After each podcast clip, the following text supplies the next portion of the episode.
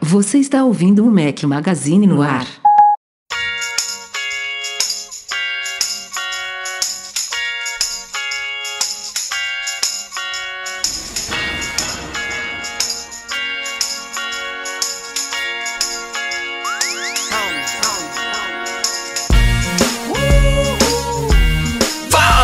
Do Mac Magazine, sejam bem-vindos ao podcast 354 ao som de Gwen Stefani. Bom dia, boa tarde, boa noite, boa madrugada a todos vocês. Estou aqui sozinho, mentira. não estou sozinho, não. Mas não estou com meus companheiros inseparáveis. Estou com meus dois reservas oficiais na ordem alfabética. Marcelo Melo, seja bem-vindo. Tive que pensar rapidamente aqui. Se era É, ordem eu, eu, eu, eu percebi, essa sua, eu nem em ordem alfabética ele pro caramba os Foi dois meio, meio segundo de hesitação. E aí, Marcelão, beleza? Fala, fala, Rafa, tudo bem? E aí, Michel, tudo bem, pessoal? É, Rafa, só um pedido, tá? A próxima vez que você for falar o Fala, pessoal, fala um pouquinho mais baixo, você quase me deixou surdo no início do podcast, tá? Valeu. Michel Duarte Correia tá aqui também. E aí, Michel, beleza? Fala galera, o reserva oficial tá aí de volta, o professor escalou, viu que a fase tava boa, chamou novamente aí, só pra não perder o costume do Edu, né, que sempre fala, quer falar de futebol no meio do podcast. Então É, você fudeu, vai ficar sozinho aí, hoje. acabou aí, não tem mais nada de futebol. Aliás, time reserva já no comecinho de 2020, hein? Logo, É. eu acho que é o segundo podcast que a gente grava este ano, esta década, repito. É, e como a gente tinha falado, Edu, o Breno ficou me sacaneando o Edu, porque o Edu ia tirar uma semaninha de, de descanso na semana passada, e me sacaneou antecipadamente, porque daqui a 10 dias sou eu que vou tirar uma semaninha de descanso. Mas ele também se picou pra um resort com a família. Tipo, ele pode É, sacanear a gente. É, brincadeira, né? Me, me- me largaram os dois aqui, mas como vocês podem ver, vocês ouvintes do podcast, podcast sai mesmo sem Edu e sem Breno. Então, quando não sai, a culpa não é minha. É, mas eu agradeço já tá, desde já. já. Já tá time A e B já, hein? É, falta, falta- agrade- falta só treinar um, falta só treinar um Rafael Fishman aí pra assumir a... Pois, exatamente. Agradeço desde já Michel e Marcelão por cobrirem aqui a dupla infalível para sair podcast essa semana. Começando, como sempre, aqui, lembrando que o nosso canal do YouTube continua a toda. Saíram dois vídeos aí desde a semana passada para cá. Um sobre uso de AirPods como aparelho auditivo, ou se vocês quiserem violar certas leis de privacidade aí, pode ser usado também como uma espécie de dispositivo de espionagem. e saiu ontem também um vídeo completão sobre One Password. Esse foi muito requisitado, uma galera não sabe como funciona, não entendia o aplicativo, não achava motivos aí para pagar pela assinatura dele, já que a gente tem o acesso às chaves do iCloud, nativo e gratuito nos sistemas da Apple, e eu procurei aí tentar apresentar da melhor forma possível. Michel, acho que você não assistiu esse vídeo ainda não, né? Porque tem um easter egg lá para você. Não, ainda não assisti. Esse eu não assisti, mas eu já ia. Você aceita um feedback ao vivo aqui, cara, dos, dos Lógico, vídeos? lógico. Então, então vamos lá. Primeiro que eu já é feedback uso a ou é plata- puxão de orelha? Não, não, é um feedback, um feedback mesmo e muito e bom por sinal, tá? Diga lá. Eu. Primeiro que eu já uso o podcast muitas vezes, mesmo quando eu participo, ou quando eu não participo, eu já uso para os meus treinos, então é, é um conteúdo que eu consumo muito, mas os vídeos agora têm complementado muito e me ajudado nos treinos, tá? Então, como tem saído bastante, ajuda ali a distrair, é um momento legal. É, os vídeos estão num tamanho bem legal, são, são rápidos, são vídeos que você consome um conteúdo útil e rápido, então é legal. Então, ter saído bastante assim tem sido legal porque eu vejo vários temas no mesmo dia ali quando eu tô fazendo um exercício, alguma coisa, principalmente na esteira, que é um pouco mais maçante. Cara, tá ficando bem legal, viu? E você já tá com uma desenvoltura boa lá no vídeo, te nota a diferença. Mas isso é clara, depois você da tá edição, mais- cara. Você não sabe como é que é na hora de gravar. a mas edição é- deixa é- tudo lindo. Não, mas mesmo, mesmo a parte já editada, você vê que no comecinho você fica um pouco mais tenso, nos primeiros É. vídeos eu digo, né? Você- É, mas hoje não, você tá mais certeza. natural, você tá falando bem mais solto com a tela, parece que você tá conversando de fato com alguém ali, tá, tá ficando Tá cada sentindo vez em mais casa, legal. né? Tá, tá, tá, tá, ficando, tá ficando bem legal, cara. Parabéns. É, pra prática ajuda, embora não, me- não me ache uma pessoa mais apta pra isso. É o que sobrou, é o que temos para hoje. Não, e aí eu cara, tô você tentando dar o meu. Dar o meu melhor. Mas a questão da duração é, é, é, é, é curiosa, porque esses vídeos de dicas realmente tem muitos que acabam ficando super objetivos e o pessoal gosta muito disso. Vídeos de 2, 3, 4 minutos, mas tem alguns, obviamente, como esse do One Password mesmo, que a gente acaba tendo que mergulhar um pouco mais no conteúdo. Agora não me lembro qual a duração desse do One Password, mas passou de 10, 15 minutos, não sei. Mas aí é, não, não é o padrão, realmente. Eu sei esse porque... tá na minha lista porque eu assinei o One Password esses dias, porque eu tinha só a licença aquela, eu tinha a licença a fixa lá, né, aquela unitária, e aí agora eu assinei o plano, então, pra família, então eu já uhum. tava na lista pra ver aqui mesmo. Boa, boa. E já tem mais vídeos aí saindo no forno, já tem dois agendados, tô terminando de editar um terceiro aí, então vai ter vídeo aí semana inteira que vem, que eu já vou começar a ficar fora aí, minha família tá chegando aqui em Portugal para alguns dias, então tô correndo, produzindo vários vídeos aqui para não perder esse ritmo. Pode ser que daqui a uns 10 dias a gente fique um, um, com um, pequeno desfalque lá, não dá para eu fazer milagre também, mas é, essa média de 2, 3 vídeos por semana é a, é a nossa meta mínima atual e por enquanto estou conseguindo manter isso, então por isso que eu corri aí. Já tem vídeo agendado para sábado, para terça, para sexta da semana que vem e ainda vou tentar fazer mais alguns aí, trazendo sempre conteúdos variados, tentando mesclar as plataformas da Apple, né? não, é, não é uma ideia de fazer, por exemplo, um canal só de iPhone, embora iPhone seja o, o que mais mais interessa hoje em dia, né? O mais, é, é, o ecossistema mais popular no mundo Apple. Então a gente joga também de vez em quando vídeo de Mac, vídeo de Apple Watch e até alguns vídeos genéricos, como um que a gente fez recentemente sobre roteadores Wi-Fi Mesh versus é, roteadores convencionais. Então vamos que vamos. Aliás, vocês que estão ouvindo aí, pensem em dicas de sugestões. Você, Marcelo e Michel também, vocês aí. Mandem, por favor, sugestões. Faz vídeo sobre isso, faz vídeo sobre aquilo. Quero saber sobre isso aqui, explique isso daqui. Porque uma das coisas mais complicadas é ter pauta legal de vídeo, né? Às vezes a, a galera também manda algumas coisas meio surreais. Acabou, eu acabei de receber um comentário, tem duas horinhas que eu li lá no. Nesse vídeo, por acaso, dos roteadores. Teve uma menina lá, ah, faz outro vídeo aí comparando todos esses roteadores que você citou no vídeo. Pô, isso aí, meu filho. Só o The Verge pra fazer isso. Você quer que eu vou comprar o um negócio, usar cada um por uma semana, é muito foda, né? Tem que ser coisa palpável. Mas as sugestões são super aceitas, dicas, ideias aí de vídeos. Mandem, me inunem, porque eu, o que eu mais quero é ter uma lista assim lá no meu Trello de 50 vídeos para fazer, para ter sempre coisas na ponta da língua aí produzindo conteúdo para vocês, beleza? Eu, eu, já de cara te sugeriria fazer uma sessão é, ou for dummies ou para a família, sabe? Aquelas coisas que, que toda a família inteira, a família inteira vem perguntar pra gente, os meninos da, os meninos da informática, do tipo, ah, como é que eu faço uma ligação? Ah, como é que eu faço isso? Ah, como é que eu cadastro um contato na agenda? Se é você tiver é com mais calma, em vez de a gente ficar explicando, já manda no WhatsApp, tá aqui família, é, vocês exato, querem saber. Isso, isso é outra é coisa boa. também, a gente, a gente varia a, o nível de, de, de complexidade, né? De, de nível de aprendizado dos vídeos. Então tem alguns que são realmente muito básicos, e nesses básicos eu ainda me esforço para sempre trazer alguma diquinha extra. Um exemplo aí recente foi o de screenshots do Mac.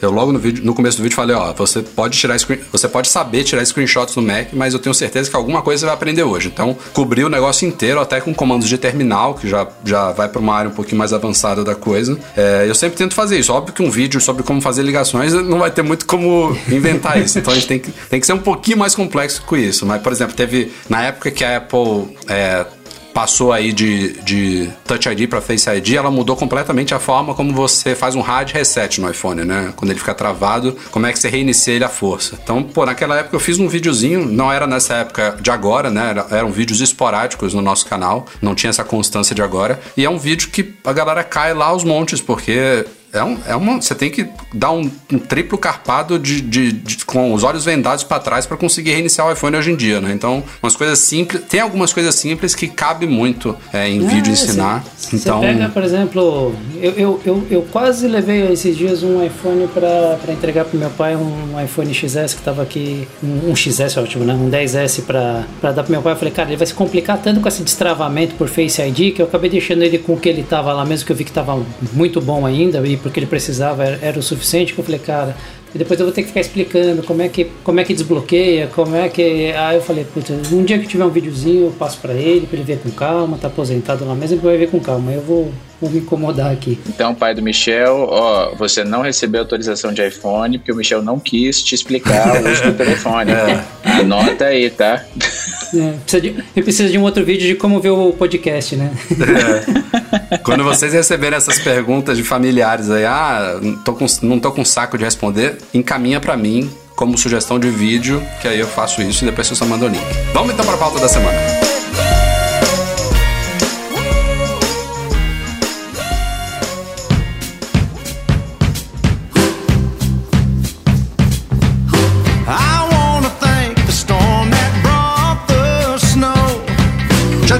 Noticiado lá no site que a Anatel tinha homologado o MacBook Pro de 16 polegadas. Ele foi lançado nos Estados Unidos, é, quando foi em novembro, né? Acho que foi em meados uhum. de novembro. E nesses últimos dias, depois da homologação, a Apple iniciou as vendas dele no Brasil, obviamente por aqueles preços super amigáveis, a partir de R$19.169 à vista, obviamente, né? Parcelado vai para 21.300, é o modelo de entrada, que também não é lá de entrada, né? É uma máquina já, o MacBook Pro de 16 polegadas, né? É, mas assim, o modelo básico do MacBook Pro de 16 polegadas é isso. E a gente pode ir, se você configurar o modelo top com tudo que a Apple oferece de opcional aí, vai a 45.899 à vista ou 51 mil reais parcelado. Mas esse é o MacBook Pro, assim, tirando essa questão dos preços aí que, que assustam muito, esse é o MacBook Pro que a gente tanto falou aqui no podcast que vem para resolver toda aquela loucura dos últimos anos que a gente viu que basicamente tornou-se irrecomendável um MacBook Pro devido principalmente ao teclado problemático. Esse MacBook Pro de 16 polegadas traz de volta a ideia de um teclado. Não é que traz. Não é a ideia que ele traz de volta. O mecanismo Tesouro está de volta aprimorado, ele é uma mescla do Magic Keyboard com o antigo teclado Tesouro do MacBook Pro, que veio até, até 2015, se eu não me engano, foi quando ela fez a, a mudança. Então, muito elogiado com uma profundidade maior, com mais estabilidade, resolvendo esses pepinos aí do teclado borboleta e algumas outras melhorias aí, obviamente, é, na verdade, a questão de processadores e gráficos nem mudou muito em relação ao modelo de, de 15 polegadas que anterior dele. Então foi mais essa questão do teclado mesmo. É, eu, e que mais que a gente teve de diferente? Tem outro, ponto, Mas... tem um outro ponto aí, Rafa, que é a questão do um, uma melhora no fluxo de ar dele, que se não me engano. Tá? Ah, sim, sim. É, não, bem lembrado. Tem duas, tem duas coisas muito importantes além do teclado. Isso, que é a, a, toda a parte térmica da máquina. Então, embora ela tenha o mesmo processador do antigo de 15, ele trabalha muito melhor porque ela tem um, um sistema sistema térmico ali muito aprimorado e o alto-falante dele também foi super elogiado aí. Não só o alto-falante, mas o próprio microfone de, de captação dele foi muito elogiado. A única coisa que falta realmente é a Apple melhorar a câmera ali, que continua uma FaceTime HD bizarra, mas de resto é basicamente a máquina que a gente já conhecia antes, agora com os problemas principais resolvidos aí, muito bem-vindo. É, esse destaque que a Apple deu no, na, na, entrega desse MacBook 16 para o fluxo de ar,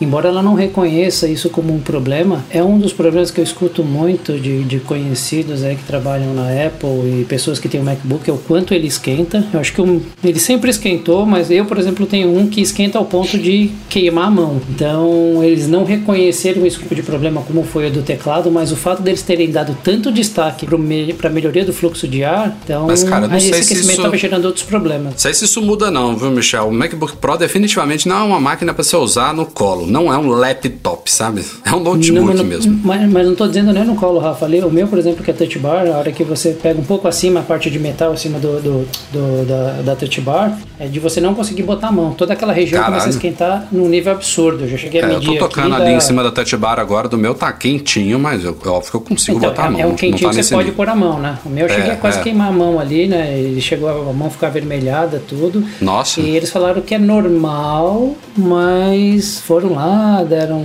A, trocaram a top case do meu para ver o que que era. Falaram que era memória, falaram que não sei o que. Fui lá, troquei toda a placa-mãe, voltou com o mesmo problema. Vão trocar de novo Mas o computador inteiro você. Quer uma, você quer uma bobagem? É bobagem não, né? Uma, uma coisa que é simples. Hoje o Rafa, inclusive, perguntou no Facebook dele, é, no, nas redes sociais em geral, se tinha resolvido a questão de marcação do teclado na tela. Uhum. É, parece uma coisa boba, mas você imagina você pagar 45 mil num negócio que não anda quilômetro por litro é, e a parada riscar a tela sozinho e você ser. Você vai na Apple e o cara alega pra você mau uso. Dano cosmético. Peraí, né?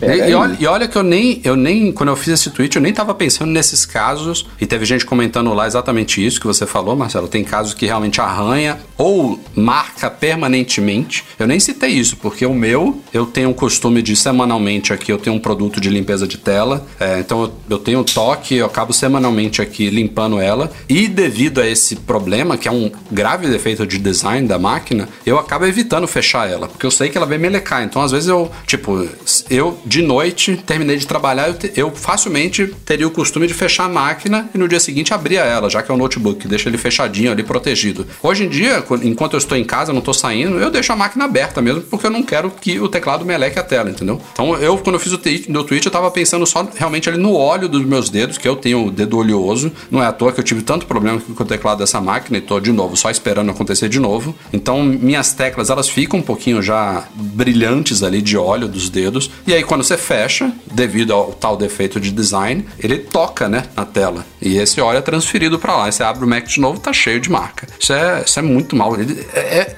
é uma falha tão grave, porque os caras precisavam deixar o quê? Nem meio milímetro ali de, de, de espaçamento entre o teclado e a tela para evitar isso. É verdade. É, e aí eu acho que a gente tem um problema em relação a essa, essa política, que assim, a máquina é incrível, tá? Eu não sei se vocês já tiveram a oportunidade de mexer no Mac, nesse novo MacBook. Não achei tão diferente, mas assim, a questão do som dá para se ver uma, uma, uma, diferença. Depois, aquele negócio você não consegue desouvir depois que você escuta pela primeira vez, né? Igual tela retina. Mas hoje em dia, vou ser bem sincero com vocês, é, investir aqui no Brasil o valor de uma máquina, mesmo que você compre, compre compre lá fora e você declare é, 20 mil reais no equipamento sem o Apple Care, volto naquela questão. O Apple Care hoje em dia virou quase que uma conta que você tem que fazer junto com o produto. É, é. Porque esses danos cosméticos, o, o, meu dano cosmético pode ser que na Apple não seja considerado alguma coisa séria o suficiente para ser substituído. Então,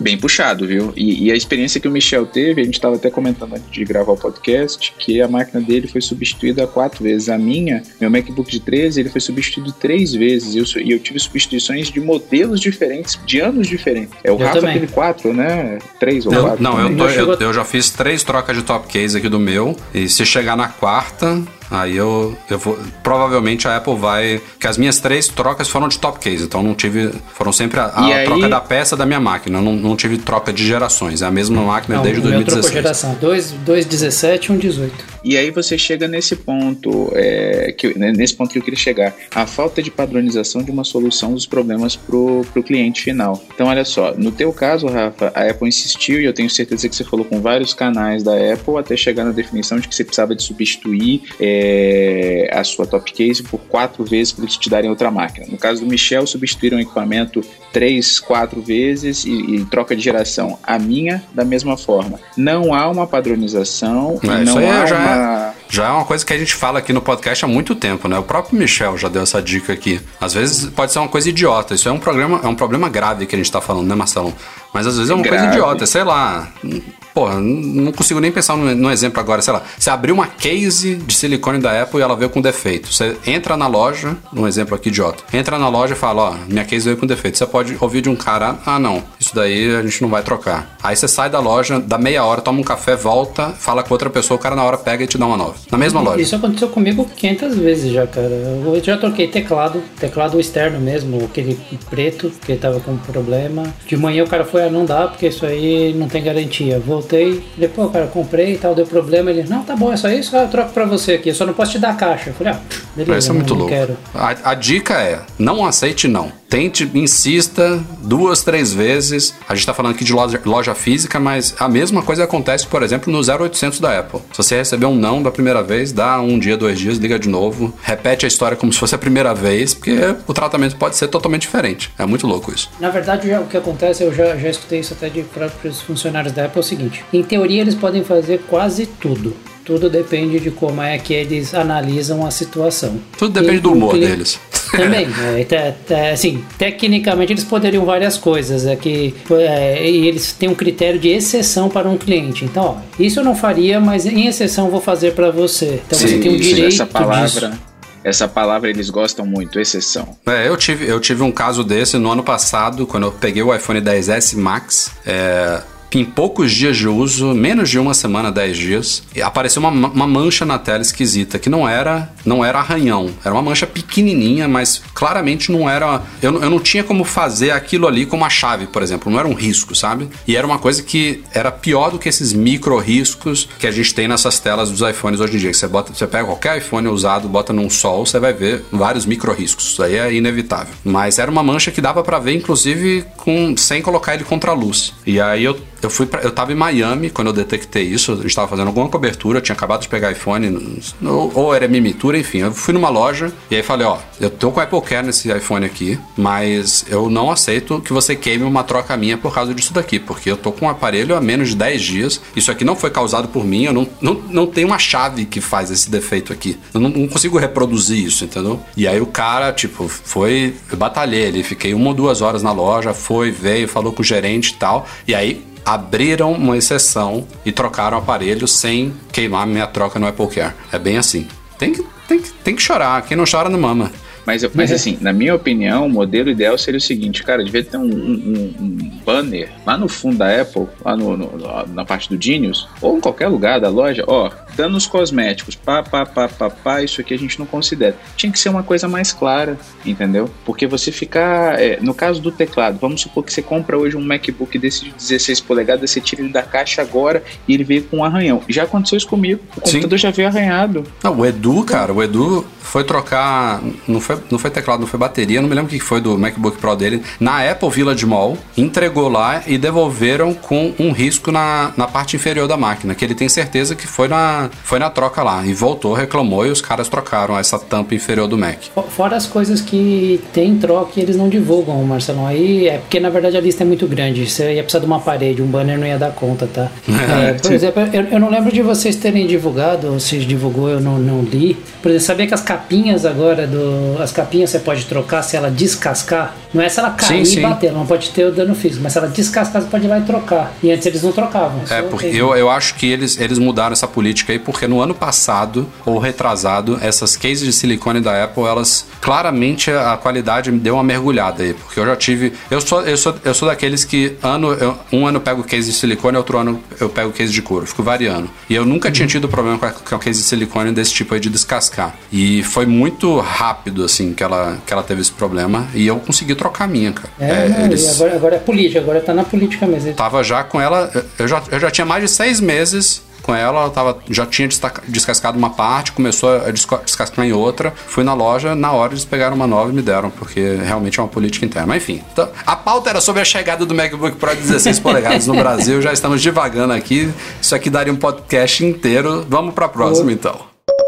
Muitos de vocês já devem saber que nos Estados Unidos e em alguns outros países, inclusive aqui em Portugal, a Apple permite que você personalize certos produtos. Aliás, é uma coisa muito antiga. Isso já existe, por exemplo, da época dos iPods. Você poderia fazer uma gravação na traseira dos iPods com o seu nome, com a frase, alguma coisa do tipo. É um serviço que a Apple, nesses países onde ele está presente, ela oferece gratuitamente, online. É, obviamente, você tem que esperar um pouquinho mais do que o normal, né? Um produto, sei lá, você compraria e seria despachado em um ou dois dias, vai ser despachado em três, quatro para fazer a sua personalização. E, e é uma coisa que ela também já oferece no estojo dos AirPods há um bom tempo já. O próprio Breno recebeu recentemente os AirPods Pro dele, escreveu lá Mac Mase na frente. E na semana passada ela deu uma renovada nesse serviço aí de engraving, que se chama em inglês, né? Gravação. Primeiro que uma coisa que eu achava muito esquisita, é, isso já, já, já tava me incomodando há um certo tempo, era o visual do texto. Então ela mudou agora, ela deixou o texto mais. É, com, uma, com, uma, fonte mais moderna, uma fonte própria dela e um pouco maior também, uma fonte mais gordinha. Eu achei que ficou muito mais simpático. Então o visual dos textos que você personaliza agora mudou e de quebra ela agora permite também que você grave emojis nos seus AirPods. Então é como eu falei lá no post, né? Como esse negócio popularizou de uma forma, né? Que às vezes você tá no trabalho e tem outras duas pessoas que também tem ali perto de você. Se você puder personalizar o seu e considerando também que os AirPods não é lá um produto que você tem muito potencial de revender um ou dois anos depois, né? Então é o típico produto que vale a pena você gravar de um jeito personalizado seu ali e aí evita que ele misture com os outros ou então você faz só por ter uma coisa única mesmo, divertida, enfim. É uma pena que ainda não esteja disponível no Brasil isso daí. Eu acho, eu acho isso bem interessante. Aqui em casa, eh, eu e a minha esposa, nós dois temos, tínhamos o, o modelo anterior e agora temos o Pro, os dois. A gente resolveu isso colocando uma casezinha no, no case. Então, cada uma de uma cor. Porque Sim. senão, na, na, usar na hora de trocar um carregador, alguma coisa, sai correndo pro trabalho, com certeza um ia acabar levando do outro. Você também tá com AirPods Pro, Marcelão? Tô, mas eu não, não, não tá personalizado e tal, mas botei o Apple Care. Não, lógico, eu também. Mas vocês dois estão com Pro, né? Alguém com problema caindo da orelha? Cara, você acredita que esse aqui eu acho que ele me dá mais insegurança na hora de correr do que o, ante- o anterior? Eu sinto Ele- a mesma coisa. O ele me outro dá era mais muito mais estável. É, e o meu acho que é o mesmo problema do seu. O seu é o esquerdo, né, Rafa? Que cai mais? É, é o desse- não, não é que cai mais, é o que cai, é o esquerdo. Ah, é, tá, é engraçado, meu- porque quando, quando eu peguei o primeiro, o primeiro, que depois foi o segundo, ele não mudou nesse sentido. Ali- Uhum. aliás, não era uma sensação só minha. Acho que era uma, era uma sensação de todo mundo que não tinha problema com ele, tinha uma sensação de que ele ia cair. E com o tempo a gente foi se acostumando e ganhando confiança. Ó, embora ele pareça que vai cair, ele não cai. Acho que todo mundo teve essa sensação no começo ali. Até porque Esse- eu, pelo menos, com os AirPods, que era basicamente os AirPods com fio, eles caíam. O fio puxava pra baixo, caía. Os AirPods antigos nunca caíram. Sacudia a cabeça, ele não caía. E nesse novo, é, quando eu botei, eu, a primeira vez que eu comecei a sentir ele caindo, eu falei, não, é aquela coisa lá do, do antigo. É só, é só sensação. Aí, pluk, pulou pra fora. Eu só, eu só O tenho meu- esse problema. Eu só tenho esse problema fazendo exercício. Agora, por exemplo, agora eu tô falando aqui, tô mexendo bastante a boca e tal, ele mexe ali a mandíbula. Ele eu não tenho essa sensação, mas eu comecei a correr, pronto, ali o esquerdo já começa a querer saltar. Eu não tenho a mesma confiança que eu tinha na versão anterior. E eu Ah, tô até cara, isso testando mata, um outro foda. agora da Jaybird e, e que tem uma travinha, cara, tá mil vezes mais firme do que esse aqui. E tem aquele. E tem o ponto também, o pessoal, em relação a esses novos AirPods, que eu, eu não sei vocês, mas pra chamada de voz, a qualidade é bem pior do que o do, do AirPods 2. Vocês Ah, notaram é? alguma coisa diferente? Não, É, não notei não, cara. Nesse sentido, não. Pra pessoa que tá do outro lado, se você fizer depois, vale talvez até um teste, não sei se vocês estão com os dois aí, é, mas eu nem me desfiz do outro meu dois por conta disso. Eu uso muito pra fazer chamada e, e o Pro ele virou um problema. A pessoa não me escuta se eu não tiver com os dois. Que bizarro, cara. Eu já usei várias vezes e nunca reclamaram. Então talvez eu já tenha um defeito aí.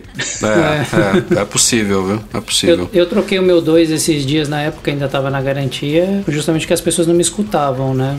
Esse aqui ainda. É, eu, eu tô doido pra testar uma outra ponta aí, que eu acho que essa, essa pontinha de silicone lisinha da Apple é o que tá me causando esse problema. Eu queria. de- devem estar pra ser lançados, né? Várias opções alternativas aí no mercado. Eu quero pegar uma de, sei lá, de espuma, alguma coisa de borracha ali mais antiderrapante pra, pra testar. O Federico fez uma adaptação, não sei se você chegou a É, ver. então, Rafa. cara, eu vi. Ele pegou uma. Ele, ele pegou umas pontas que não são pontas para AirPods Pro, mas que elas têm dentro delas uma massinha daquela memory foam, né? Que é uma. É uma espuma tipo daquela da NASA, né? Que se adapta a- ao formato da, do, do- objeto onde você está colocando ela. Aí ele tirou essa, essa massinha, uma, uma massinha laranja até, e implementou essa massinha dentro do silicone dos AirPods Pro. Só que eu, quando vi isso, eu achei que ele, ele tava mais focado ali no isolamento. da- parece que ele, ele citou muito isso, que quando ele, ele colocou isso daí, ele teve uma experiência de som melhor, mais isolamento, enfim. Eu não sei se ele estava particularmente com problema dos AirPods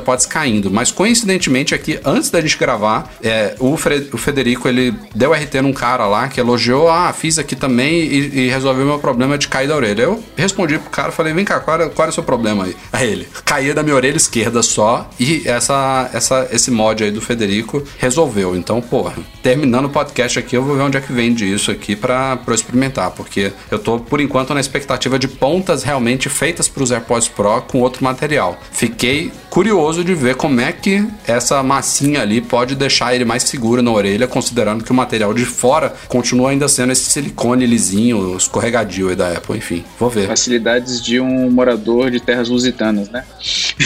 Então, é eu, eu- eu não sei de onde que eles compraram isso, porque se for a Amazon americana também é um pouquinho complicado, mas capaz que tem aqui, ou no Reino Unido, é, dá pra comprar também. É, é, realmente as coisas são um pouquinho mais fáceis aqui, nesse sentido. Começo do ano já é tradição a Apple lançar uma promoção de volta às aulas, não só no Brasil, mas em outros países que também tem volta às aulas nessa época do ano, né? Normalmente países do hemisfério sul, né? Que começam o ano em janeiro, fevereiro. Aqui em Portugal, por exemplo, as aulas começam em agosto, setembro. Então não tem volta às aulas agora. É, e ela acabou de lançar no, no Brasil essa promoção tradicional, é basicamente a mesma do ano passado. Então, estudantes, na verdade, não só estudantes, né? Membros do mundo acadêmico, podem ser alunos, podem ser professores professores ou até funcionários, funcionários de, de, instituições acadêmicas têm direito a descontos educacionais em produtos Apple. Isso daí não é a promoção. Ela tem uma loja online educacional já com alguns descontinhos ali que ajudam um pouquinho, embora os produtos ainda continuem bastante proibitivos para um, um mero estudante, mas enfim, é, durante este período de volta às aulas até o dia 16 de março, quem comprar certos Macs ou iPads leva de graça um fone Beats. Aí pode ser um Studio 3 Wireless, um Solo 3 Wireless ou um Beats X.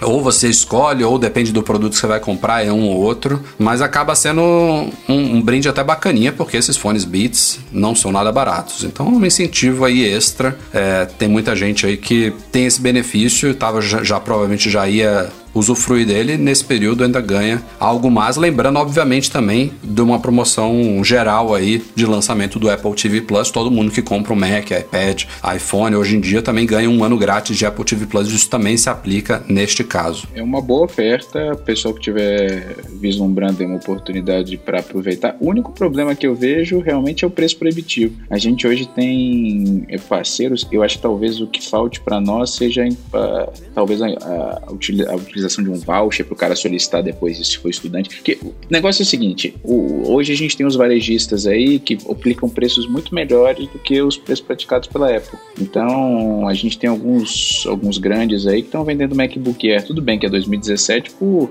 talvez um, um terço do preço que a Apple tem, vinha cobrando, ou metade pelo menos. Então é difícil. É, é talvez seja uma vantagem a mais para o cara fechar o um negócio agora, mas realmente para estudante fica puxado, viu? É, só para vocês terem uma ideia do desconto, o MacBook Air, usando esse mesmo exemplo, Marcelão, ele custa, o MacBook Air de entrada está custando no Brasil 9.700. Para estudante sai 8.900, mais o fone que ele vai ganhar, ou então se você pagar à vista, 8 mil. Porra, 8 mil reais num MacBook Air de entrada é muita massa, hein? Então, mas é, tá, eu discordo só um pouquinho que é uma promoção legal, é, pelo seguinte, preferia que isso fosse de fato um desconto. Aplica mais esse desconto volta às aulas como ah, sim. em vez de você dar tá o Beats, porque eu tenho um problema, eu particularmente desisti da marca Beats até que eles me provem o contrário, porque eu tive problemas com todos os produtos Beats e não foram poucos. Idem, tá? idem. Então, assim, ir lá por causa do fone é, é muito marca, muito status, tem muito jogador Claro que você pode vender então, ele, né? É, então, eu, mas eu mas... preferia se fosse se fosse para escolher, se eu tivesse condição de comprar no Brasil, eu preferia que isso fosse convertido em desconto, além do desconto de estudante, porque é. não vejo como um grande benefício. Ainda mais com, um, com ou me dá um AirPod, um AirPod Pro. Aí sim. é, aí a coisa mudava de figura, né? É. Mas assim, Michel, eu acho que o ponto da, desse desconto é que assim, se o cara já tá. Se o cara já pisou na caca, abre os dedos, né? Se ele vai comprar, ele pode aproveitar esse benefício. É, vamos supor que o cara mas assim, hoje em dia você ter alguém que necessariamente tem que comprar um Mac, a não ser que ele seja desenvolvedor, é meio difícil, né? É, sem dúvida é mais fácil para eles botar um fonezinho lá, que a gente Deus sabe quanto é que é a preço de custo para eles. Então há, há, uma sensação de que eles estão dando um baita descontão lá, né, pelo valor de preço final do, do produto, fica mais fácil para eles fazer assim. Então, se fossem dar desconto, provavelmente o valor seria muito inferior ao equivalente dos fones. É isso que eu queria dizer. É, não, é que uma vez eu estava conversando com com o pessoal de, de banco, né? E para o banco justificar valores que ele te dá de cashback é muito mais difícil do que ele te dá ponto. Então, hum. essas ofertas de bonificação de ponto deve ser algo semelhante ao que a Apple faz. Sem é, dúvida. Para ela é muito mais fácil dar um brinde de um produto onde o custo dela, claro, para nós custa 1.500, 2.000 reais um fone, mas para ela deve ser um custo irrisório. Então, é. a, a, o registro contábil disso também é mais fácil. Exato, exato. É, a, gente, a gente tira a base pelo valor de, o valor de recuperação de produtos, né? Os iPhones quando estão fora de garantia, essas coisas. O próprio funcionário que tem 15% de desconto para amigos ou 25% de desconto para eles, ainda assim a Apple não está perdendo. Então, perdendo ela nunca está. E aí tem a marca que está exposta para tudo quanto é lado, né? O cara comprou o Mac e ainda vai ficar usando Beats para cima e para baixo. É. Mas Anfão, preferia desconto. Acho que todo ano a gente vê alguma notícia do tipo, alguma promessa, alguma descoberta nova sobre baterias. E é como eu falei nesse post dessa última semana aí. Eu acho que uma hora vai, né? Porque bateria é uma coisa muito delicada, é uma coisa que tem que ser muito testada. Mesmo essas baterias de hoje em dia, a gente já viu uma série de casos de problemas aí, né? Um, um dos mais emblemáticos dos últimos anos foi o Galaxy Note 7. Recentemente a própria Apple sofreu com isso, com alguns lotes de MacBooks Pro. Então essas baterias que hoje em dia basicamente todas são feitas de íons de lítio, ela embora sejam muito estáveis e aprovadas aí para uso em eletrônicos de consumo, elas também têm ainda seus problemas. Imagine algo totalmente novo, né? Não é fácil de você receber aprovação, de testar, de resolver todos os problemas e de receber luz verde aí para colocar em novos produtos. Até porque quando você quer inovar em materiais, em, em métodos de concepção de bateria, é para tra trazer alguma coisa muito melhor do que, que a gente tem hoje, né? Então a gente fala provavelmente de materiais instáveis, materiais que têm características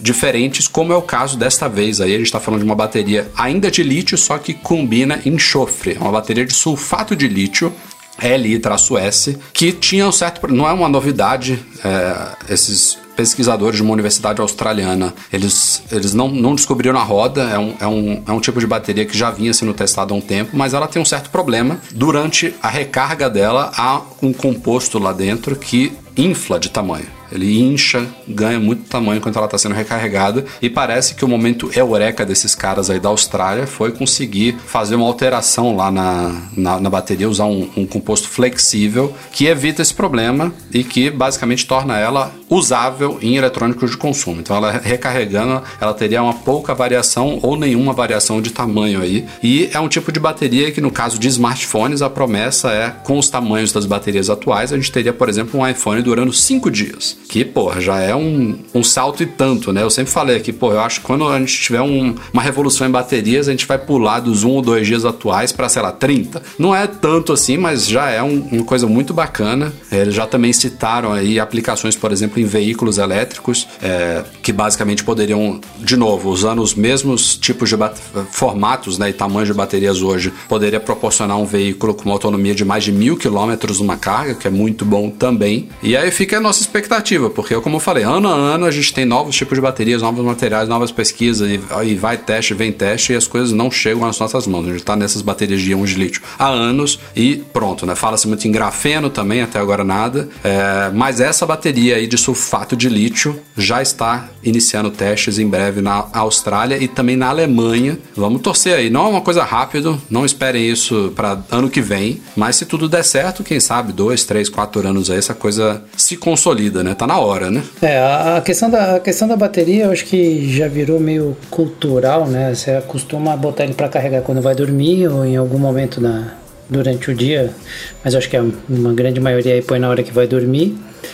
Mas eu acho que essa bateria vai fazer muita diferença na hora que você vier para os vestíveis, né? Imagina um relógio algo assim, vai fazer total diferença.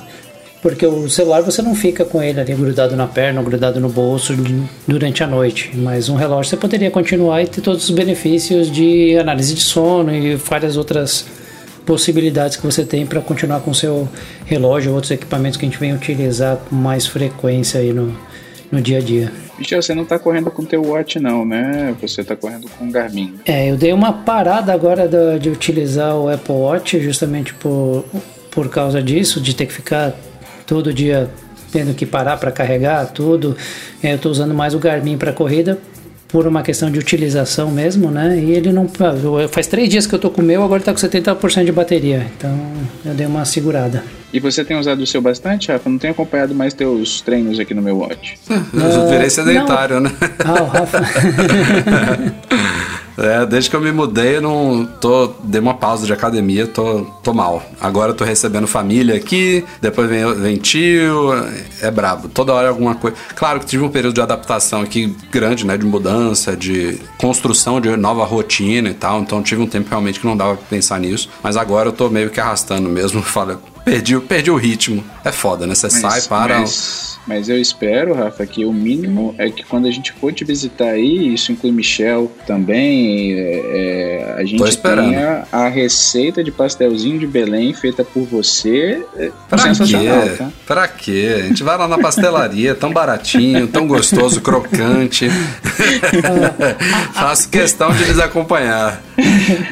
Puxando o tema de alguns outros podcasts que vocês já discutiram aí, eu acho que toda essa questão de bateria, ela, ela caberia numas versões Pro da vida aí que ganham essa nomenclatura Pro, viu? Que até para uma questão de diferenciação de preço todo. O Apple Watch é um que se tivesse uma versão Pro ali que realmente funcionasse para esportistas é, que precisam mais dele, é, com precisão, é. com mais dias, aí com uma autonomia de bateria maior, que aí ganharia essa classificação de Pro, aí acho que eu pagaria o dobro do preço do Ou Apple Max, Watch se né? Eu acho, que, eu acho que cabe até mais Max do que Pro, não sei. Talvez. É. Mas vocês Enfim, não, não, acham, vocês não acham que quando a Apple lança isso, que já é um produto premium, tá? É, ele ainda cria uma margem aí, porque é, é, igual aconteceu com o smartphone, né? Testou a barreira dos mil dólares, o pessoal continuou pagando e, e o Pro, a, a, Apple meio que com o AirPods Pro, sobretudo com, com o próprio MacBook Pro, com o iPhone Pro, é, talvez o iPhone Pro não tanto por conta do iPhone 11 estar tá vendendo tanto, mas é, vocês não sentem que há talvez uma, uma segmentação ainda maior é, e que talvez tende a puxar os preços sempre mais para o alto vocês não acham que talvez a gente deveria ter já no, Pro, no, no próprio Apple Watch, seria um segmento que você teria esse, essa bonificação, talvez numa versão de, de com um vidro de safira e mais uma bateria mais uh, durável? Vocês não acham que já no que a gente tem de linha, ou a versão Edition, a, além de ter aquele acabamento premium, ter já um diferencial de bateria? Não seria talvez um, um é, já, já de venda? Já justifica colocar uma bateria melhor em todos os modelos que tem conectividade celular, né? Porque se você usa muito isso, ele já morre rapidinho, mais rápido rápido do que já morre. Então já justificaria por isso, eu concordo. E, e, aliás, esse é outro medo, né? Quando a gente fala dessas novas tecnologias aí, novos materiais de bateria, esse, esses, essas estimativas aí, iPhone durando 5 dias, carro chegando a mil quilômetros, é considerando as baterias dos mesmos tamanhos que hoje, porque tem muita fabricante e a Apple está nesse bolo, ou estava, né? Porque ela mudou um pouquinho, espero que não retroceda de novo. A Apple é o tipo da empresa que ah, surgiu uma tecnologia nova aí que dá mais autonomia. Vamos então diminuir essa bateria aqui pela metade, deixar o aparelho mais fino, mais leve e manter a mesma autonomia. Isso é uma merda, né? Isso eu acho que na época do Johnny Ive mais, hoje em dia eu acho que menos, viu? É, mas aí, Marcelo, tem, tem um negócio. Eu acho que quando é a virada da, tec da tecnologia, eles vão poder, talvez ainda durante um tempo, se dar esse luxo de tentar jogar o preço para cima. Mas daqui a pouco, para continuar as pessoas consumindo ah, mas, ó, os produtos, eles vão ter que pôr isso, porque senão. Mas isso é, isso é outro diferencial dessa bateria de sulfato de lítio, é que ela é mais barata do que a G-íon de lítio. Então, isso também é um ponto a se considerar. E não dá para a é. empresa simplesmente aumentar porque é novidade, porque a tendência é baratear também. Outro Mas benefício um bacana aí. Vocês querem um exemplo de uma coisa que, que Rafa hoje citou no início do podcast e, e que assim é ridículo hoje? A câmera do MacBook Pro. MacBook Pro, gente, tudo bem, tem um, agora tem um puta sistema de som, um microfone excelente e tem uma câmera de 720p. É. Eu, não faz assim, sentido, né? Eu, eu, eu, eu, eu já tava né, numa leve expectativa desse MacBook Pro de 16 vir com Face ID. Só que eu fui comparar a espessura de um iPhone e, e, peguei fotos da iFixit, né? Vídeos da iFixit mostrando o, o, o, o, sistema TrueDepth lá que faz o Face ID desmontado, né? Para sentir a espessura dele. E olhei para a tampa do MacBook Pro. Cara, é umas três vezes mais grosso, pelo menos. Então tem coisa aí. Não sei, não sei a câmera. Eu acho que a câmera os caras conseguiriam colocar uma, um pouquinho mais decente que essa, mas o Face ID realmente ele precisa evoluir para conseguir entrar nessa tampa do MacBook Pro. Viu? Tem que evoluir bem. Ele é bem mais grosso do que ela. E, e, e hoje a gente tá Hoje a gente tá conseguindo fugir várias vezes do tema, hein? É. É foda. Foi culpa do Marcelo. Vamos voltar agora. pra pauta. Desculpa. Vamos.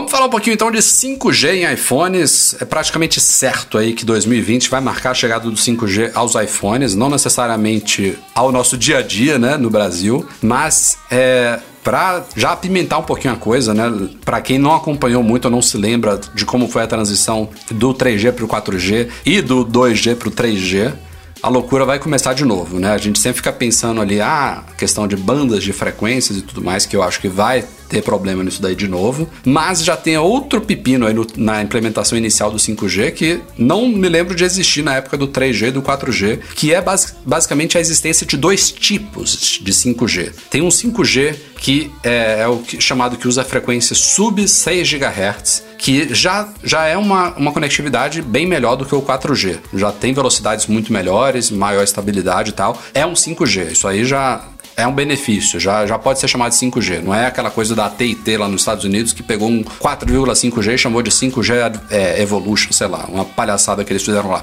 É um 5G, mas assim, não é o 5G que a gente sempre estava lendo ali nas reportagens do, da grande revolução, do grande salto que seria. Esse é um 5G chamado Millimeter Wave, MM Wave, que é um 5G que oferece velocidades absurdamente altas, na casa lá dos gigabits, não sei quantos gigabits, mas ele tem também um grande problema que é o alcance. Então esse 5G mais rápido, ele necessita de muito mais torres, porque o alcance dele é muito limitado e a penetração dele é muito limitada também. Enfim, é, é o tipo da coisa que eu não esperaria de uma tecnologia que está sendo lançada em 2019, 20, 21. Eu achava que, porra, quando a gente passar do 4G pro 5G, a gente vai ter muito mais velocidade, muito mais alcance, muito mais penetração, enfim, e não vai ser bem assim. Então, esse imbróglio que eu tô narrando aqui de uma forma resumida para vocês, superficial, isso vai se aplicar aos iPhones também, segundo alguns analistas. É possível que sim, este ano a gente tenha iPhones com 5G, é isso aí eu praticamente dou como certo, mas até essa diferenciação desses tipos pode ser que também se aplique aos aparelhos que vão ser lançados. Então, tem analista já dizendo aí, por exemplo, que em setembro, que é a época que a Apple lança novos iPhones flagship, a gente pode ter alguns iPhones que já terão 5G, mas somente o sub 6 GHz.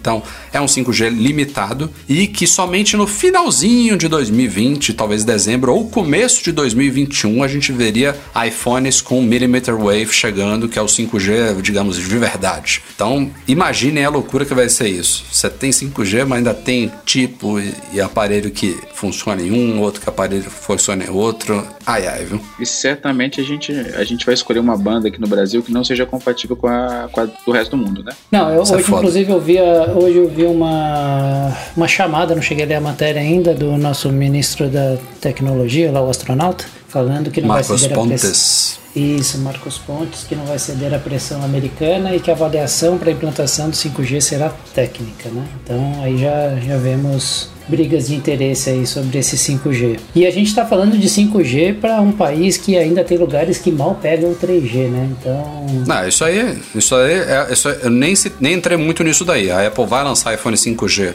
em 2020, mas brasileiro vai usar isso em 2022, provavelmente. Isso é foda. A minha única preocupação é se lançarem com problemas de, de sim, por ter mais o 5G não vir com compatibilidade com 3G ou 4G de outros locais. Aí isso, isso, isso me preocuparia, mas fora isso. Ah, isso não deve acontecer, não. Eu não vi.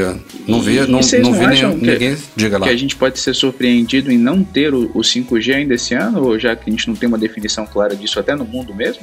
Ah, cara, eu, assim, eu, eu fui o primeiro a falar que a Apple lançar um iPhone 5G em 2019 seria não só improvável, como não combina com a Apple e é, foi totalmente Ela, ela não, não seria. A Apple não é essa empresa que quer ser a primeira ali, ela não foi a primeira a colocar o 4G no, no smartphone, não foi a primeira a botar um 3G, justamente pelo, por motivos similares ao que a gente está vendo com 5G. Só que em 2020 já, a gente já chega num patamar que essas fabricantes de Android que colocaram em modelos mais caros, elas já vão estabelecer isso em todos os flagships e eu não duvido que já comece a aparecer em alguns daqueles intermediários premium já, comece talvez a aparecer já. É, e o problema aí é, justamente o fato, e é uma coisa que a Apple se gaba, de que os iPhones hoje em dia eles têm uma longevidade muito grande. Então não importa muito um brasileiro comprar um iPhone em 2020 com 5G e não conseguir usar no Brasil, porque a tendência é que ele fique com esse iPhone pelo menos um, dois, talvez três anos. Então, eventualmente o negócio vai funcionar, entendeu? Então, eu acho que pensando nisso, começa já a ficar obrigatório para a Apple entrar nesse barco neste ano, entendeu? Exato. Ah, você andando lá pela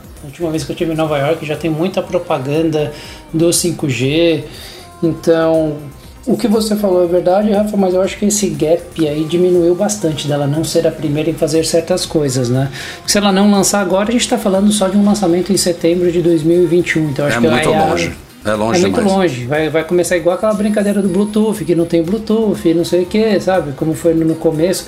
Daria um. É, é mais de um ano, a gente tá falando. É quase, quase É. dois, né? Aliás, eu, eu acho que inclusive o interesse dela, pelos planos dela, queremos ter um iPhone com 5G em 2020. Isso já estava nos planos dela há dois, três anos atrás, digamos assim. A Pensando compra da nisso. Intel, né? Então, a, a compra da Intel e, o- e principalmente o acordo com a Qualcomm. Ela viu que a Intel não ia entregar um, um modem 5G capaz para os iPhones de 2020, ela precisava ter um iPhone com 5G em 2020 e ela chegou a acordo com a Qualcomm para conseguir colocar os modems dela nesses iPhones que vão vir este ano, entendeu? Uma- foi- é, a gente a gente está aqui discutindo o que, que vai acontecer daqui a alguns meses, mas tudo isso já foi definido há um, dois anos atrás, entendeu? Já está sendo é, planejado, o ter já é pra está não sendo. ter encheção de saco, basicamente. Agora ela tem que ter, pra não ter encheção de saco e não ter essa mídia negativa, esses rumores bestas ali e propagandas gratuitas de, cara, olha aí, um telefone novo que não tem nem 5G.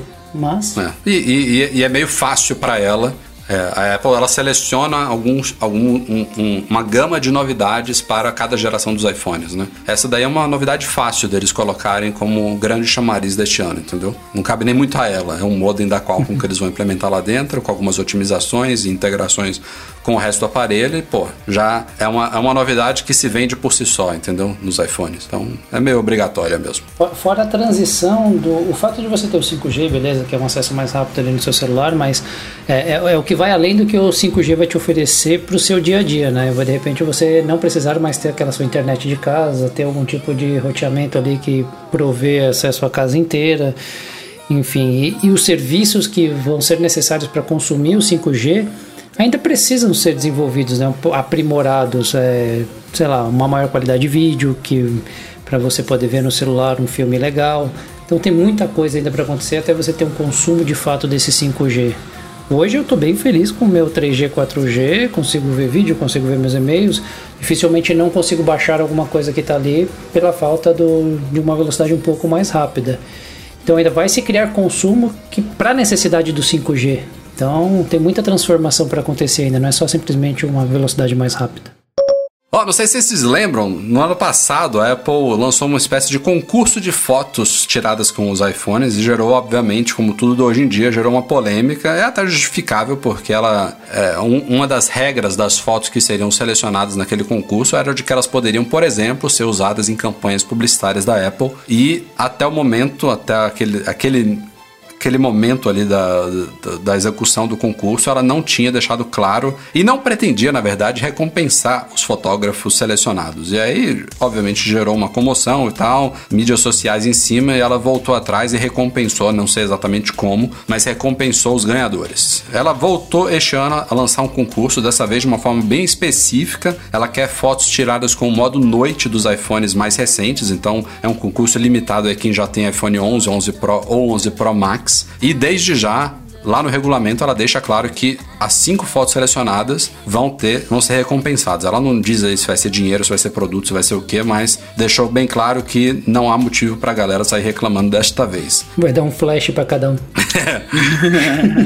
Quem quiser participar, é, de um promo code de um app, né? É, tem até dia 29 de janeiro. Aliás, um, um dos vídeos, Marcelão, que tá, tá agendado aí pra sair nos próximos dias, envolve o Neurocamp. Testei ele. É, sobre o concurso, até dia 29 de janeiro, quem quiser pode enviar fotos, pode ser mais de uma foto, pode postar no Twitter, no Instagram, tem as hashtags lá, Shot on iPhone e Night Mode Challenge, ou então enviar para shotoниphone.apple.com a resolução original, tem que especificar o modelo que foi tirada a foto, tem umas regras lá de nomeação de nome do arquivo, enfim, vale a pena. Se você quiser participar e quiser ter chances de ter sua foto selecionada aí, estampada no site da Apple, no Instagram dela e talvez usada em campanhas publicitárias, leia as regras, não sai disparando aí sem, sem se informar direitinho de como funciona, que aí você exponencia aí sua chance de ser selecionado, obviamente, se a foto for boa. Os ganhadores vão ser anunciados dia 4 de março, tem um painel de juízes lá, entre eles Phil Schiller, o vice-presidente sênior de marketing mundial da Apple, tá entre os juízes. Ele já mostrou há muito tempo aí que ele tem uma certa empatia aí pelo mundo da fotografia, ele sempre apresenta essas novidades em câmeras de iPhones nas keynotes da Apple e vai ser um dos vários juízes aí desse painel. Você Vamos já, você já chegou a fazer algum, você já chegou a fazer algum vídeo de, de foto noturna, Rafa? Ou- porque eu vi um que você Então. fez aí da, da janela da sua casa, de, da, da, de maior abertura. Do então ficou time-lapse, muito- né? Isso, é, ficou- fiz um vídeo de time-lapse. A gente tem um vídeo focado no modo noite da época do lançamento dos iPhones. Foi uma das primeiras coisas que a gente testou, obviamente, né? Foi uma das grandes novidades deste ano, o modo noite. E nesses próximos dias vai sair um vídeo sobre astrofotografia, que é o modo legal. noite com tripé. E aí eu aproveitei e também fiz um teste sobre o NeuroCam. Sai aí. Esse vídeo. Não sei se sai no sábado ou na. Não, esse vídeo sai na terça-feira que vem. Fiquem ligados aí. É, É. Para quem quiser enviar a participação lá e não tiver redes sociais abertas, por exemplo, é, ele deixa claro lá na- no regulamento que se você quiser enviar pelo Instagram e Twitter, as duas redes sociais precisam de ser abertas, tá? Então Ah, é você, tem a opção também, você também tem a opção de mandar para eles a foto por e-mail, seguindo o formato lá onde tem nome, segundo é, nome, último sobrenome, né? E a- night, o Night Mode, né? Que seria Uhum. o desafio, e o, o modelo de iPhone que você usa para bater a foto. Então, quem quiser pode mandar e-mail direto para Apple também para participar do desafio. Eu fiz assim, já que meu Instagram é fechado, eu Mandou, eu Marcelo? mandar para eles. Mandei, mandei. Boa.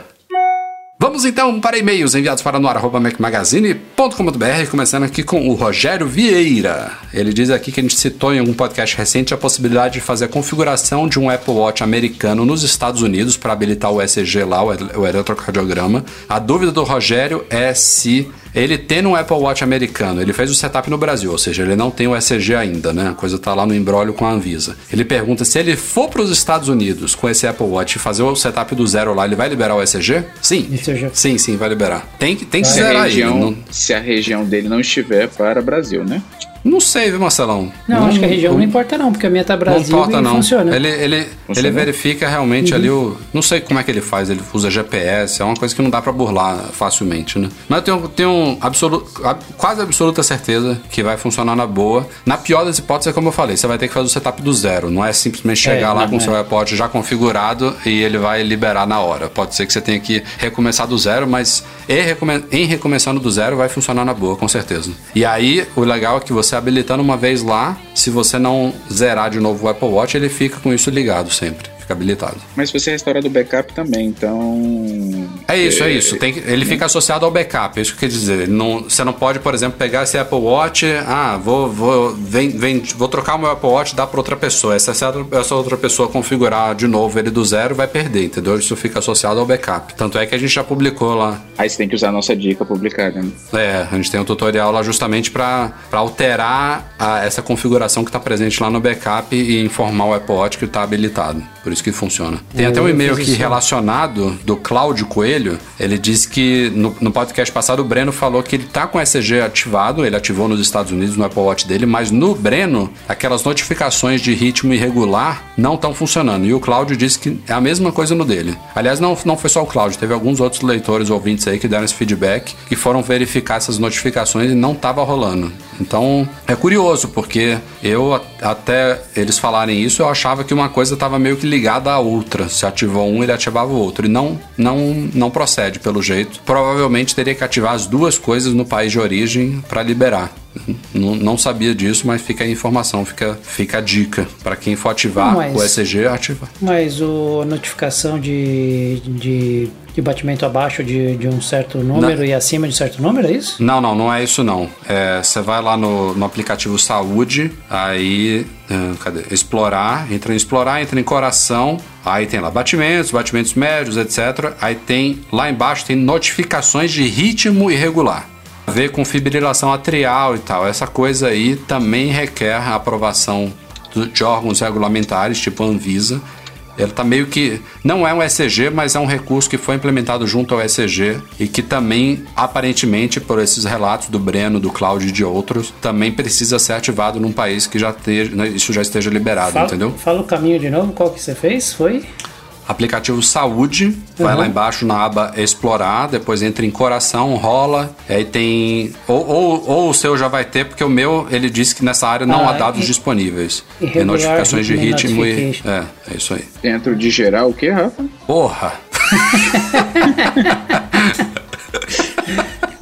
Ah, vocês começaram aí a todo mundo checar, gente, desculpa. Vai, vai explorar coração, rola Tá. lá pra O, o meu tá na área de não há dados disponíveis. Notificações de ritmo irregular. Ah, o meu tá ativado. É, o meu também. O meu diz lá em cima que as notificações estão ativadas. Última amostra coletada e analisada hoje às 8h30 da noite. né? Há três horas atrás aqui no meu horário. E aí ele tem uma área que ele explica sobre fibrilação atrial e tal. É bem legal. Bom, o meu estava desativado e aparentemente eu consegui ativar aqui agora. Foi? Realmente, é, eu, eu já tinha isso aqui ativado, em algum momento da vida eu tinha, mas eu configurei um novo Apple Watch esses dias puxando o backup, é, porque meu ritmo, meu batimento cardíaco acordado e acabando de acordar ele é baixo e, e dormindo é mais ainda. Então eu já recebi, algumas vezes eu recebi notificação de abaixo de 40 batimentos, porque o meu batimento Caralho. é baixo. É, eu treino mesmo, e dormindo ele é baixo, mais baixo ainda. E agora eu cheguei aqui, não sei por que ele estava desativado, e eu consegui E conseguiu consegui ativar? Consegui, Que coisa. tava- ele, ele tava com a chavinha fech- é, desligada, eu Você tá aqui no Brasil. ativei. Tô no Brasil. Mas É, ele então já tal- tava com talvez- o ECG ativado, né? É, É, isso. já tava ativado Não, mas o Breno também, cara. O Breno também tá com o ECG ativado, ele não consegue ligar isso. Eu acho que o Michel já tinha ativado esse, esse recurso aí, por acaso desligou de algum jeito. Então já tava com informação lá que tava liberado. É o que eu Mas consigo pra, imaginar aqui pra agora. ligar não é onde você falou não, viu, Rafa? Pra ligar você tem que ir no aplicativo do Apple Watch. Beleza, ok. Pra fechar aqui os e-mails, tem o Rafael Balduino. Ele acompanha nosso podcast há um tempo e tudo mais. Tá completando agora uma década como usuário Apple. Já teve vários iPhones e tá com o MacBook Pro raiz de 2012. Esse, esse MacBook Pro é clássico. Ele quer trocar essa máquina ou com- por um MacBook Pro, mas tá considerando muito um iPad Pro 2019. É, na verdade, não tem iPad Pro 2019, né? O, o iPad Pro atual foi 2018. Ele vai ser atualizado em breve. Aliás, fica a dica, Rafael. Se você puder esperar um pouquinho aí, já que você tá com uma máquina de 2012, esperar mais alguns meses não custa. É bem provável que os iPads Pro sejam atualizados, quem sabe até abril, vamos ver aí. Mas enfim, a ideia, a, a, a pergunta dele aqui continua válida. Ele tá perguntando se vale a pena usar um iPad Pro para estudos, para é, um uso pessoal, como acesso à internet, edição de fotos básicas e apresentações profissionais, se ele atenderia nesse uso diário dele, por ser um aparelho compacto e poderoso. Enfim, que é a nossa opinião aí sobre o poder do iPad hoje em dia frente a quem está acostumado com o MacBook Pro. Ó, eu acho que eu consigo responder uma parte dessa, dessa questão. É o seguinte: durante uns quatro, umas seis semanas eu que esse meu Mac estava esquentando, eu resolvi usar meu iPad Pro um pouco mais no meu dia a dia mesmo. Então levando para trabalhar, em viagem. é, eu tenho uma rotina de escritório, trabalho na área de TI, faço muitas apresentações. Então é um dia a dia ali, leio muito e-mail. Ele ele te ajuda, dá para fazer, mas comparado ao Mac você perde produtividade. Para ler e-mail nem tanto, mas na hora que você precisa, por exemplo, é, anexar um arquivo, então você já não é tão simples quanto no computador. A hora que você precisa montar uma apresentação, você não tem a mesma facilidade do que utilizando o mouse e ficar tocando na tela, precisa aumentar uma imagem, alguma coisa. Então só esse, esse trabalho que você tem diariamente, é, toda hora ali de ter que ficar botando a mão na tela para fazer alguma coisa, que seria o trabalho que você faz com o mouse e você perde um pouco de produtividade. Dá, Dá, pra pra usar mouse agora, né? É, dá, mas, Mas é ruim, mas né? É ruim. é bem ruim, né? Se for mais para ler e-mail, fazer uma edição básica e algumas poucas apresentações, dá. Mas comparado ao computador, de fato, você perde produtividade. É, a coisa melhorou muito, né, do ano passado pra cá, mas muito. ainda Com não se 13, equipara. então- É, tanto é que agora virou um sistema único, né? A Apple criou uma variante do iOS chamada iPadOS, então certamente deu saltos significativos.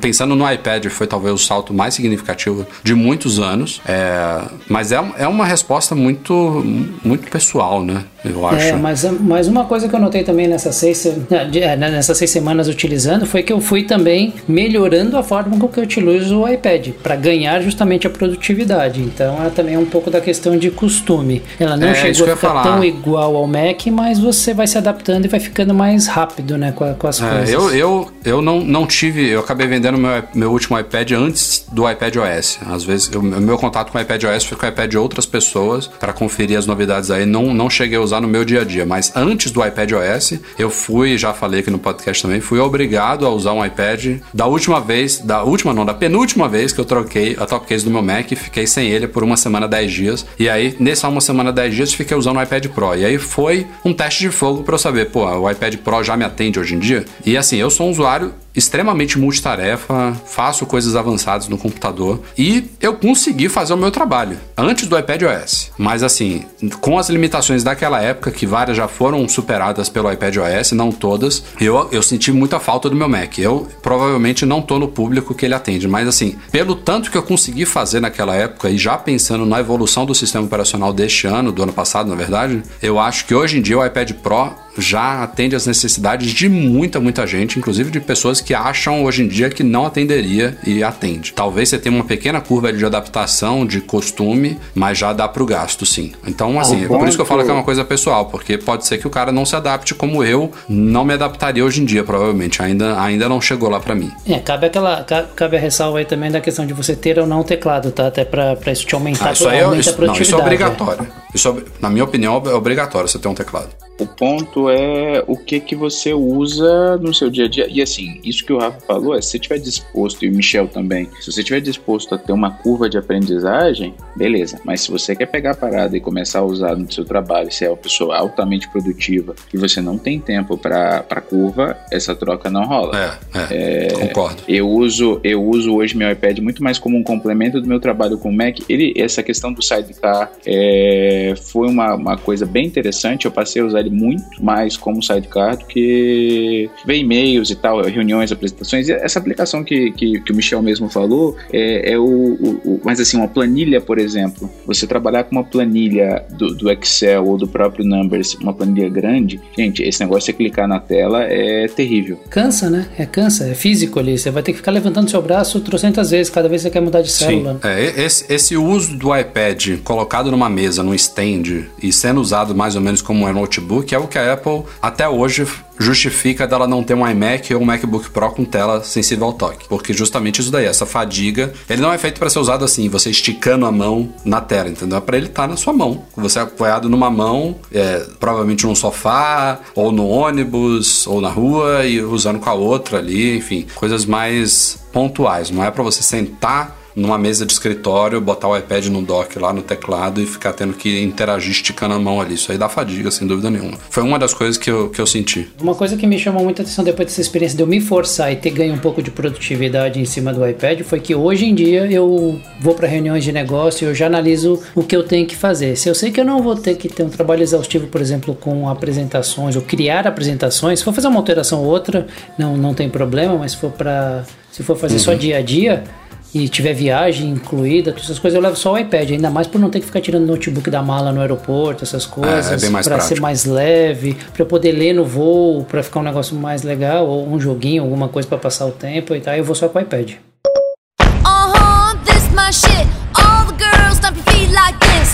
Isso aí, galera. Este foi o Mac Magazine no ar 354. Muito obrigado, Michel. Valeu, Marcelão. Até a próxima, vocês dois. Valeu, pessoal. Precisar só chamar. Valeu, Rafa. Valeu, Michel. Valeu, pessoal. Até a próxima. Um abraço. O nosso podcast é um oferecimento dos patrões Platinum, GoImports.com.br, Macs a preços justos no Brasil, Mac Services, a melhor assistência técnica especializada em placa lógica de Macs e monetize a solução definitiva de pagamentos online. Um grande abraço e obrigado a todos que nos apoiam no Patreon e no Catar Catarse, especialmente nossos patrões Ouro, Alain Ribeiro Leitão, Cristiano Melo Gamba, Emir Zanato, Enio Feitosa, José Carlos de Jesus, Leonardo Fialho, Luciano Flair e Pedro Cobatini. Grande abraço também ao Eduardo Garcia, nosso querido editor do podcast, a todos vocês, obrigado pela audiência de sempre. Espero estar aqui na semana que vem, acho que sim, na outra que não. Espero que o Edu esteja de volta também, e talvez o Breno, ou talvez volta Michel, volta. Vai ter podcast semana que vem. Valeu, tchau, tchau, abraço.